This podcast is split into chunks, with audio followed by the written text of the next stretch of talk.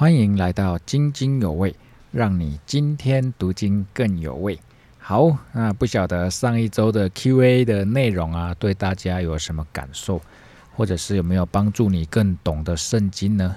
那我们就是希望各位弟兄可以透过提问题，然后我们回答这个互动的方式，让你在每一天的灵修当中呢，会更有领受，更有得着。OK。那我们有收到一些弟兄姐妹的回馈啊，当然很多都是称赞啦，我们就感谢你们，就是吃呃，不只是对我们的称赞哦，其实我们更希望看到的是你可以呃提问题，就是在你圣经当中的问题可以来向我们提问这样，然后也看到有一些弟兄姐妹就是有反映说，诶，我们的 PowerPoint 啊，其实透过录影的那个效果，可能看起来不是那么的明显，那么的清楚。那我们会再做一些调整。那我们这个礼拜呢，我们会先把秀妹姐的这一份 PowerPoint，我会把它上传到云端上面，然后那个 PowerPoint 的连接呢，也会贴在下方，就是提供给大家下载，然后就可以在你个人的电脑啊、手机上面来做参阅，这样子会看起来更清楚啦。好，那接下来我们就要进进入这个礼拜是七月十二号到七月十八号。我们教会的灵修进度，然后内容呢就是《使徒行传》的第三章。那我们就把时间交给秀妹姐。好，好，很高兴我们就可以一起来研读神的话哈。那在《使徒行传》的第三章，其实跟第二章的形式有点类似哈。你记得第二章发生了什么事呢？呃，第二章圣灵降临，然后神机骑士，然后彼得就很勇敢的起来讲了一篇道，然后就三千多个人受洗，然后房屋公用，一起生活。好，这就第二章形式，就是基本上就好像有个神机骑士是说外国话哈。那那这个第二第三章呢，也是有个神机骑士，就是有一个下 OK。就是有一个瘸子，他得了医治，起来行走。那么彼得也趁机了，讲了一个道。那个他就在说，这是因为耶稣的名啊，耶稣的名。所以其实第三章呢，蛮重要的一个。这个重点就是耶稣的名哈。那么接到第四章，那个他们呃讲完了道之后呢，他们就被关起来了哈。所以跟上一次的结果是不太一样的哈。这次的结果跟上一次，那我们来看看哈，那个那个时候呢，呃。呃，这件事情是怎么发生的哈？那在彼得、约翰他们下午三点钟的时候去圣殿祷告，因为当时进前的犹太人就是一天三次去祷告，所以他们也去祷告。那么，呃，那那时候在门口有一个天生的瘸子哈，他是每天都被人。被别人抬到那个店门口去乞讨，那我们就可以想象，这个人是完全不能走路，所以才被人家抬过去。而且可能已经很久了，天生的。天生的嘛，生下来就这样哈。如果我们可以想象，他可能就根本就缺缺腿的，不一定哈。Anyway，他就是不能走路。那那么为什么要送到？圣殿门口去乞讨呢？嗯，而是因为犹太人他们的律法有非这个呃非常重视一件事情，就是对于那些困苦穷乏的弟兄，你一定要松开手，意思说你要施舍，你要帮助。所以呢，那些犹太人呢，去圣殿祷告之前呢，在门口。啊，就赶快做一件善事哈，就很像我们童军这样日行一善呐，类似这样，有些人会这样了哈，所以他们就赶快做一个善事，那那就可以想象，就其实门口很多残障的人，圣殿门口很多残障人在等着施舍哈。那么彼得和约翰呢，可能就是被圣灵感动，就看着这个瘸子啊，然后所以就对他，然后就他就讲了一句非常出名的话哈，好。金银我都没有，只把我所有的给你。哎，到底彼得有什么呢？嗯，彼得有什么？嗯，有福音。有福音。好，那那那个还有呢？还有。嗯，救恩。救恩福音圣灵的能力，对不对？至少都这样子嘛，哈。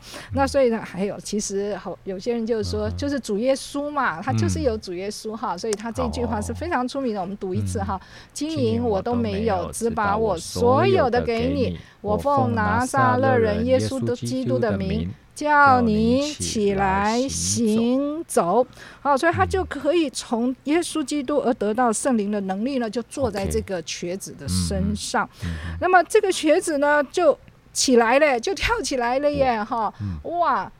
他就跳起来，站着又行走，同他们进了殿，哈，走着跳着，你看他重复了两次跳着，为什么呢？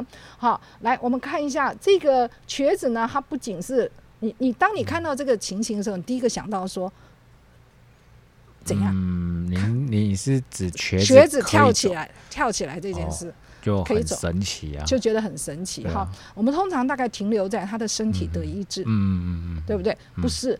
因为他的心理也得到医治，对不对？哦，他以前因为残疾他没有用嘛，所以他就被轻视，站在那里乞讨。好，那第二、第三个是更重要的，他的灵性得到医治。哦，他进殿了。好，那我们觉得，哎，有什么稀奇吗？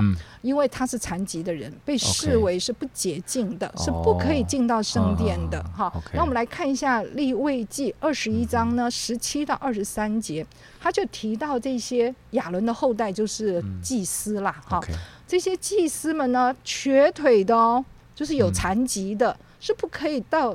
祭坛前面来献给神食物的，所以不可进前来献神的食物，免得亵渎我的圣所。嗯，因为其实犹太人也有那种观念，觉得说你为什么会残障呢？就是做坏事，犯了罪呀什么的哈，就有这种所谓的因果的观念。所以你这个犯了罪的人，你就不能进圣殿嘛，不洁净。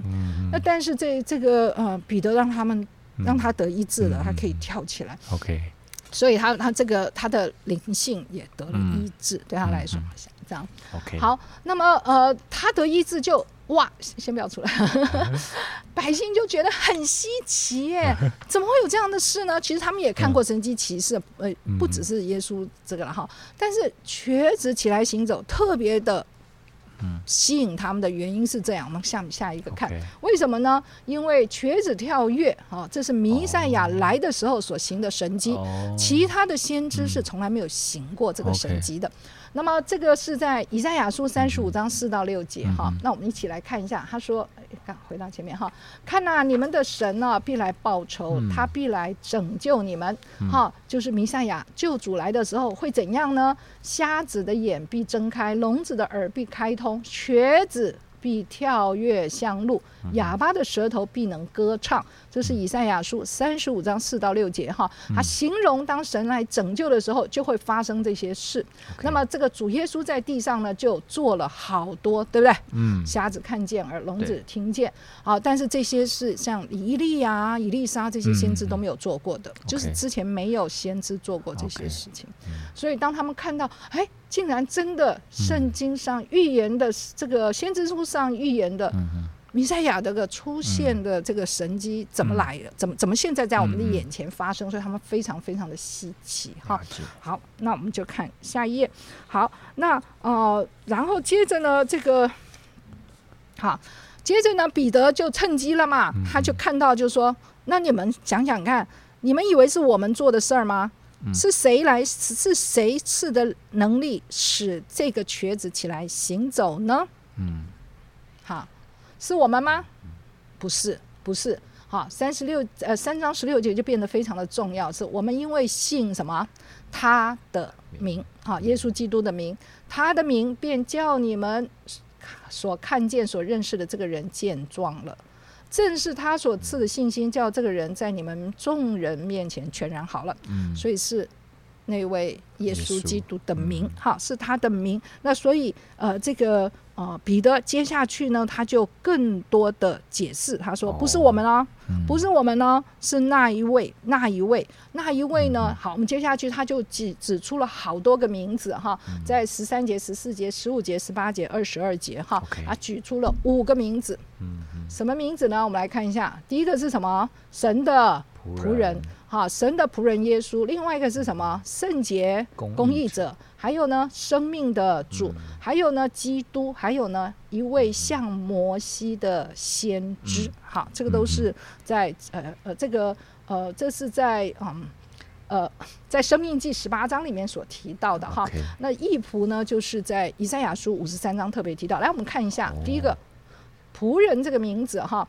所以呃，彼得是借着说提到耶稣基督的名字来让他们这些人要肯定这位耶稣基督，对，是弥赛亚，就是弥赛亚，因为是圣经都讲过，而且他是神。他是神，这样哈。好，那我们来看一下，在呃以赛亚书非常有名的这个仆人的仆人之歌啊，在以赛亚书五十二章十三节，一直到以赛亚书五十三章十二节哈。那么这一段经文，我们可以自己翻一翻，再读一读哈，都会很感动，因为呃，这个我们的主就是完全应验了那里面的预言，好，完全应验了。那我们看一下，我的仆人做什么呢？第一个。我的仆人行事必有智慧，必被高举上升，且成为至高。这就是主耶稣。我们看到，他最后升天了，他坐在至高者的旁边，这个都是成就。所以彼得就说：“这是主的仆人，神荣耀了他的仆人，好让他高升。”哈。那么另外，也就是后面有许多人因为认识我的义仆，得称为义。好，这个义仆很重要的一一件事，就是要使人称义，因为我们是罪人嘛，所以并且要担当他们的罪孽。好，那么他将命倾倒，以至于死，好，就完全符合主耶稣。好，就是呃，主耶稣完全符合这些预言。好，好，这就是第一个名字，就是他是以赛亚书所预言的那位义仆。好，那么第二个讲讲到的就是圣洁公义者。那么在整个旧约讲到圣洁公义者，都是讲谁呀？神，都是在说神。好，都是在说神。那么他刚才又提到生命的主，生命的主就是创造主嘛，哈，给我们生命的。那谁是创造者？嗯，上帝就是上帝嘛，就是神，对不对？所以他这边都指向说，这位耶稣就是神。哦，这这耶稣就是神。哎，再来停一下哦，不要下去了哈。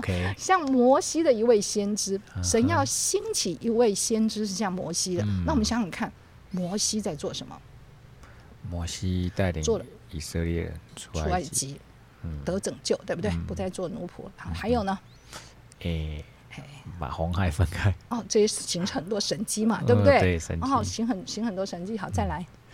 诶，摩西就上山领受律法，对，上山领受律法，对不对？他传递神的话，神的约，两件事。一个约一个话都是他在做的事情。好，那我们来看一下这位先知要做的事情，就叫做行神机，嗯，把百姓拯救。出来。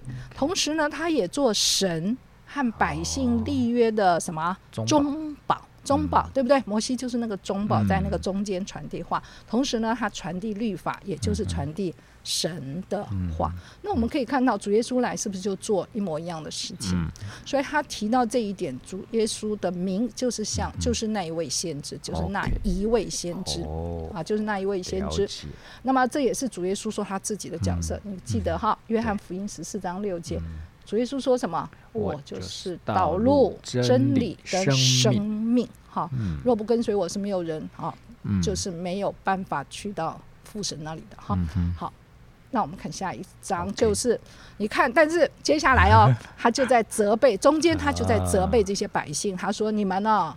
你们看看这一位神哈，看看这一位弥赛亚哈，你们是怎么对待他的？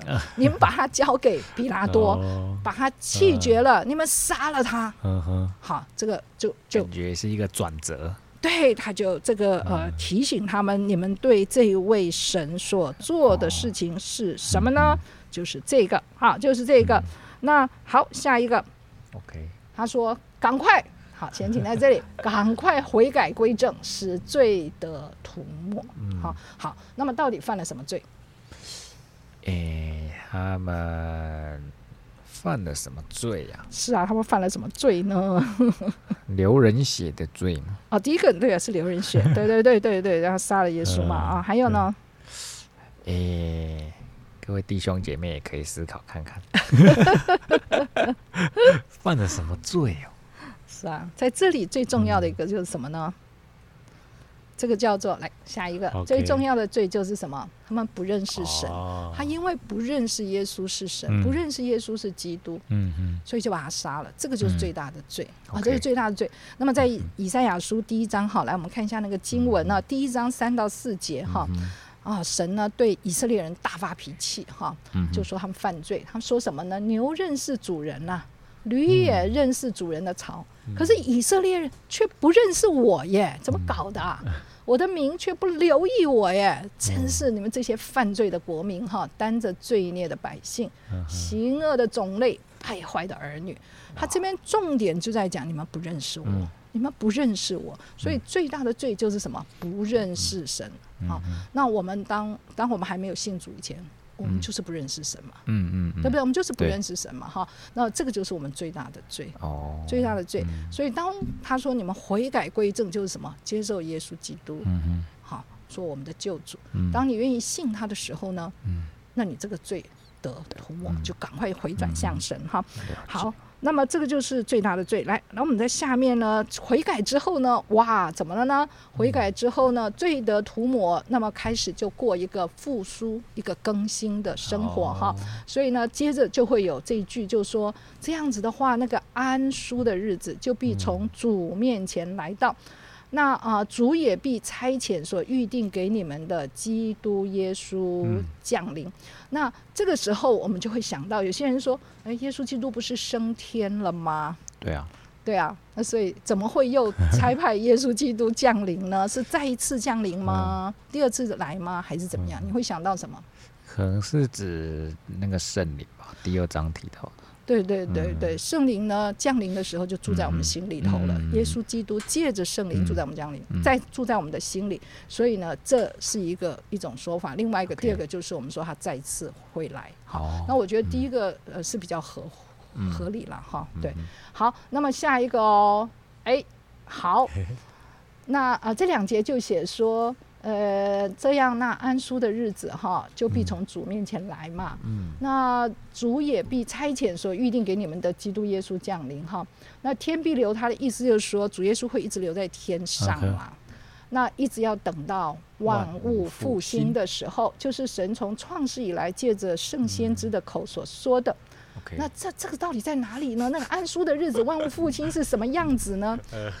其实我们刚刚读完约尔书。约尔书第二章就有讲到那种万物复兴，神怎么样？记得吗？把仇敌赶走，然后呢，土地怎么样？不再荒凉了，开始长五谷，然后草木都欣欣向荣。OK，我们吃到饱足，记得吗？嗯，记得。好，好，那么这个就叫做安舒的日子，一个复苏的，一个复兴的啊，一个我们可以喘息了，不再被仇敌追着跑的这样子的一个喘息的日子哈。所以，当我们接受耶稣基督的时候，我们开始生活就更新，嗯，就开始啊，就就就不再是被重担压着，那里可以开始喘息。对，好，那么这个就是指我们接受耶稣基督的。那他当然，你可以看到在前面一个例子，瘸子怎么样？呃，瘸子瘸瘸子原来过的日子是哦乞讨啊，在坐在那里乞讨，不能行动。可是后来呢，他可以跳起来。哦。对不对？他跳起来，他就可以开始工作啊，他可以成为一个有用。对，也是一个自由的。对对，自由，自由，自由。对对啊，他就变自由了。所以这种叫做安舒的日子哦。如果我们平常想的安舒日子，好像就是怎么样，不再生病啊，然后赚钱啊什么的。欢乐假巴黎。好，好像是这样。那么，但是他真正讲的是呢，其实要。回到我们等一下看，真正的是什么？好，刚才讲的是呃看得见的物质的，比如像说呃这个草木，对对对对对，土地草木兴隆啊，我们五谷丰收啊，对不对？但是其实最重要是我们刚刚讲的瘸子有三点，嗯，身体得医治，嗯，心心里也得医治嘛，对，不再羞耻啊，嗯，第三个才是重点，叫做什么？可以去敬拜神，对，他的灵魂。灵性的恢复，他可以开始敬拜神，这个就就是。安舒的日子的重点，好来，好好，那我们一起来看那个安舒的日子，万物复兴哈，就是人呢怎么样最可以得赦免？因为以前是被逆神嘛，对，不认识神嘛，那现在是怎么样？与神恢复关系？好，所以我们整个生命就复苏了，更新了哈。那么另外呢，就是哎，不是只有你个人呢。整个社会跟生态也都恢复生机和秩序，就越来越正直啊、信实啊、诚实啊、公益啊。好，这个是在以赛亚书十一章，所以大家可以把以赛亚书十一章好好的看一下。当弥赛亚来的时候好，那呃，整个。这个呃万物是变成什么样子。那我们来读一下以赛亚书十一章第九节哈。所以当这个呃弥赛亚来了以后，这个怎么样改变呢？哈，好多好多的改变哦，连那个狮子都可以跟牛在一起，也不狮子不会去吃牛哈，连小 baby 可以在那个毒蛇的洞口哈，也不会被咬，不用害怕哈。所以他这边讲他是什么，在我圣山的片处啊，这一切都不伤人，也不害物。嗯。好，整个整个呃，这个地球改变了，嗯，好改变了，因为什么？因为认识耶和华的知识要充满遍地，好像水充满洋海一样。因为这个救主来了，就让我们可以认识耶和华，跟神建立关系。好，所以这就是重点，这是重点。所以安舒的日子，万物复兴，讲的就是我们认识神了。嗯嗯嗯。那么我们在这个呃。接下去，刚才我们讲到的是约尔书第二章哈，除了吃的饱足以外，他开始就怎么样？我们来看，你们必多吃而得饱足，就怎么样？赞。美为你们行奇妙事子耶和华，你们神的名，又知道我是耶和华你们的神，在我以外并无别神，我的百姓必永远不至羞愧。好，这是神的应许，就是啊，当。救主来了，不仅仅是我们物质的丰富啊恢复，那么更重要就是我们跟神的关系恢复。我们知道他是我们的神，嗯，好，我们知道只有他是我们的神，好，这样子。所以这个安舒的日子，万物复兴，指的其实就是我们跟神的关系得以恢复，好，得以建立。好，那么呃呃，在下一章我们可以看到，嗯，好，我们刚刚讲了五个名字嘛，哈，最重要的一个名字就是什么？他是基督，基督，他是基督。好，那么最后一节他就做了一个像结论一样，他说：“他既兴起他的仆人，就先差他到你们这里来，到这个犹太人中间嘛。主耶稣先到犹太人这边，那赐福给你们，叫你们个人呢回转，离开罪恶。那么我我刚才漏了讲，就是这边他的仆人，我们刚刚说义仆嘛，义仆。那么这个仆人不是奴仆，是不同的字。OK，这个仆人就是那种。非常亲信的，就所以呢，他也可以翻作儿子。OK，所以是神的儿子。那么就算是神的仆人，也是那个最亲近的，不是奴仆的意思哈。那么这边说要赐福给你们，好，嗯，赐什么福？还要到你这里们这里来赐福给你们，最大的福分是什么？嗯。这个时候，各位弟兄姐妹也可以去想一想，最大的福分是什么？我们都很喜欢福分啊。嗯，是最大的福分，可能是因为救恩而喜乐吧。好，OK，好，对，好，下面一节哈，下面是什么福呢？啊，马太福音第一章二十一节哈说。你要给他起名叫耶稣，因他要将自己的百姓从罪恶里救出来。主耶稣就是我们的救主，哈，救主就是从罪恶中救出来，使我们不再去做那个我们不想做的事情，嗯嗯啊，那我们可以去做我们该做的事情，啊，所以啊，恢复成神造我们的那个荣美的样式，他给我们的才能可以发挥出来，这样这样子。好，所以这就是这一章的重点，他讲到。那个是谁让瘸子起来呢？就是那位耶稣。那位耶稣是什么？你们知道吗？这样子，这样重点就在这个地方。了解，好，简单的一张，这一张比较简短。那好，我们来回答上一次的问题。好，对，那我们就是好的，我们来回答一下各位，我们收集到各位弟兄姐妹的问题。那首先就是第一题。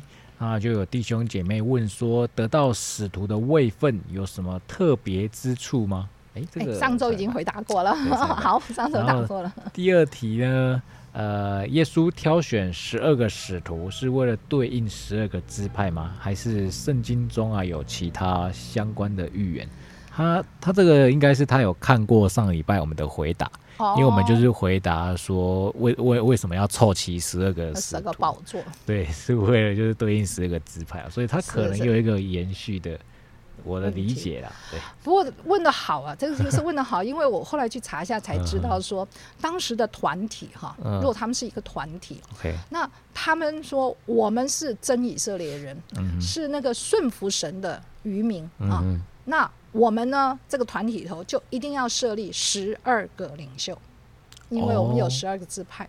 所以，我们一定要设立十二个领袖，代表我们就是真以色列人啊。这样，那当时的情形就是这样。是一个传统对对对，就是他们的一种传统，对，就是犹太人的一个传统。哦，了解那。所以你可以想象，主耶稣这个拿撒勒人耶稣的布道团，嗯那也是要有十二12个领袖，好这样子好。那人家的我就是真以色列人，好 啊。那如果要去查那个使徒的特别的位分的话，嗯在马太马太福音十九章二十八节哈对。好，那我们就看下一章。下一题，请问秀妹姐，圣经是否有记载为何国家的名字要叫以色列呢？我们基本上就是知道一件事情，因为他们的祖嗯先是雅各嘛，那雅各在创世纪三十二章二十八节被神改了名字叫以色列。嗯，所以，呢，他们就是从希伯来人慢慢就叫成以色列人。嗯那以色列人就最后他成立的国家，自然就叫做嗯以色列，以色列应该就是这样了，应该就是这样。哎是一个历史的演进。对对对对 OK，好，那第三题，请问施洗约翰帮耶稣施洗后，耶稣才被圣灵充满，所以在耶稣被圣灵充满之前就没有圣灵而来的能力吗？呃，我也不敢说这个嗯什么呃，施洗之后、受洗之后才被圣灵充满，因为圣灵只是圣经没记载嘛，圣经没嗯记载的事情不一定没有哦。好，我们嗯要先存这个心，因为你想想看，耶稣是玛利亚从圣灵受孕生的哦。嗯那你想，主耶稣嗯，受洗的时候才被圣灵充满吗？对不对？可能怀孕的时候就啊，对，怀孕的时候就应该是了哈。那主耶稣十二岁第一次去耶路撒冷敬拜的时时候，他就会说什么？这是我父的殿。哦，所以主耶稣是很清楚我是谁。嗯那那当然，圣灵就做那个工作嘛，嗯做那个连接的工作哈。好，而且他在跟那些教师对在讨论那个嗯神的话的时候、啊，大家都很稀奇他的反应哈。所以你想想看，他到底有没有圣灵呢？啊，从这些小地方去想。好，好，我们下一题。好，开放式回答。好，那第四题在《使徒行传》一章十二到十四节，那五旬节的算法是从逾越节开始起算，还是从耶稣复活那日，就是除手节起算呢？因为在导读本的内容啊，大家可以回去查，在第四页的十二到十四行，就是他就是对这一个内容 有一些存疑。OK，好，那么如果按着立位记二十三章十五到十六节讲哈，呃，这个提问的人说的是对的，是对的哈。逾越节的之后的那个安息日的次日，就是礼拜天开始算五十天，就七七四十九嗯哈。那第五十天就是那个后来的那个安息日，就叫五旬节。嗯所以如果这样算的话，就是主耶稣复活那天开始算五十天，就是圣灵降临。嗯所以中间他们大概祷告了十天。嗯，那导读本是写祷告了七天，大约一周。一周这样嗯所以呃，我有时候不晓得到底是呃作者就是乔美伦老师有时候是嗯一时不查，还是说他有别的根据。那我们就如果这样看的话，那可能我们这个同学我要给他个赞，因为他读得很仔细。好，下一题。好，很棒哦。好，那第五题，在马可楼容得下的人，呃，一百二十个人一起聚会吗？就是对这个场地的大小。嗯那使徒啊，他们聚会的地点有没有可能是在圣殿呢？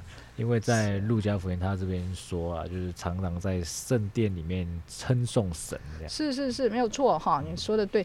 呃，那个如果你去耶路撒冷旅游的话，就会到那个呃马可楼参观了。如果那个确实是以前的那个的话，它是可以的，它很大一间哈。嗯那另外一个就是说，在第一章十五节，他们聚集祷告、同心合意、横切祷告的时候，是在马可楼；但是在第二章第一节，这些门徒聚在一处的时候哦，圣灵降临的时候，应该是在圣殿。了解对。，好 OK 好 OK，好，那在第六题，在圣经上的预言是必须应应验的。嗯那犹大的卖主啊，还有灭亡是不可逆的吗？或者是有他有自由选择的空间呢？那我们应该如何看待预定论？究竟神的预定是他完全主权的彰显，还是因他预知所以预定呢？哇，这好个非常的绕口啊。OK，好，新约的这些使徒哦，嗯他们常会讲说，哦，这是圣经上的预言，必须应验。嗯那么这是他们的一种说法哈、嗯所以如果要想要更明白为什么新约的使徒他们是这样子来引用圣经的话，嗯有几篇文章哈，你在网络上找就好了。新约怎么样运用旧约？好，有好几篇都是这样，这有甚至有一本书专门讨论这个问题。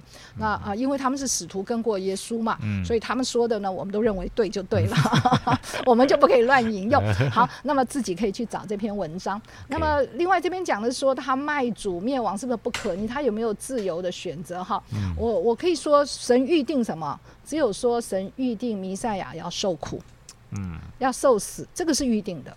可是犹大卖主应该不是神预定他要卖主，他是可以不要卖主的啊、嗯。因为主到最后晚餐都还一直给他悔改的机会，说我知道了，你要做这件事情，他没有啊，他没有啊，而且甚至他卖主之后，他还是可以悔改的，神还是可以赦免他的罪，所以事实上没有神没有预定他要这样灭亡。好，这是我们要知道，每一个人神都没有预定要灭亡。好那至于预定论呢，我自己是比较不想要讨论，这是神学家提出来就是人说的话了哈。嗯那我们就就你如果就去多读几遍圣经嘛，那你就看他们讲的合不合圣经啊，哦你再去读就好了。好，那我们想我就不回答了。好，对，可以自己那个查验的。对对对对对，这是可以自己去查验的。好，希望对我们的弟兄姐妹有帮助了，因为他应该是蛮多问题的，是他一个问题里面包含了 三四个问题，对哇，真是太厉害了。好，鼓励各位弟兄姐妹多多发问。是啊，第七题哦，不知道耶稣对犹大的看法是什么啦？因为在耶稣他就知道犹大会卖他嘛，然后彼得会不认他嘛，即便他都说了，结果两个人还是一样软弱了。对，所以他这个不知道不晓得秀妹姐的看法是怎样。你想想看哈，嗯主耶稣对犹大实在是非常的包容。嗯你像那个抹香膏这件事，玛利亚那个嗯打破玉瓶抹香膏，犹大就在旁边说：“何必这么浪费嘞？对不对？”那主耶稣也是很温和说哦：“他是为我要死来预备的。”那那那那个，你你看他，你犹大跟了那么久，你都还没有听到，还是没有听进去，说主耶稣说我要上十字架了，嗯。我要被埋葬，嗯。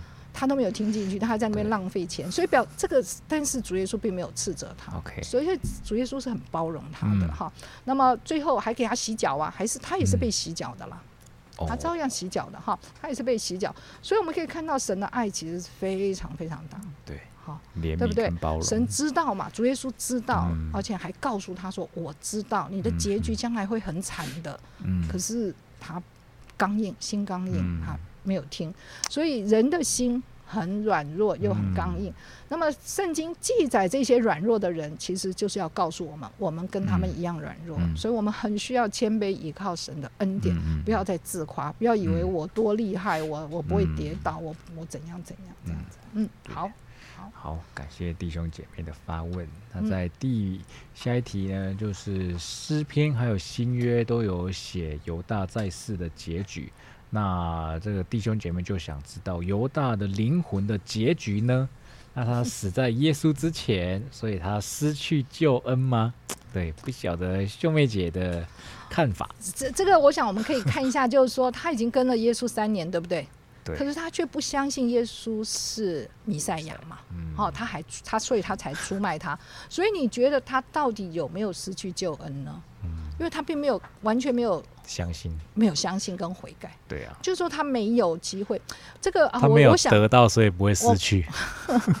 我们实在是很难讨论，因为他会啊。去自杀，就表示说他悔改，他做的事情是不对。嗯，所以呢，我也没有答案，我也不敢讲，我也不敢讲，我也不敢讲，嗯就是说，啊。因为因为他是会后悔，他才会自杀嘛，对啊，对不对？他突然大概想到说，我不不应该卖这位救主，我不应该卖他，出卖他。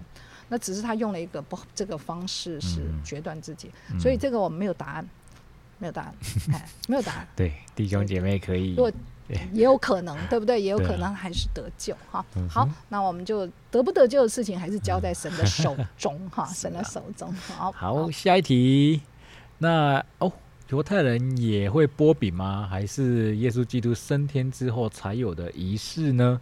那我们也可以自己在家里剥饼守圣餐吗？还是一定要牧师来主持带领我们呢？好，这个呃，其实当时的犹太人的习俗就已经就是这样了，一家之主要在用餐之前哈，就为主为饼跟酒祝谢嘛。那所以主耶稣在五饼二鱼的神机的那个。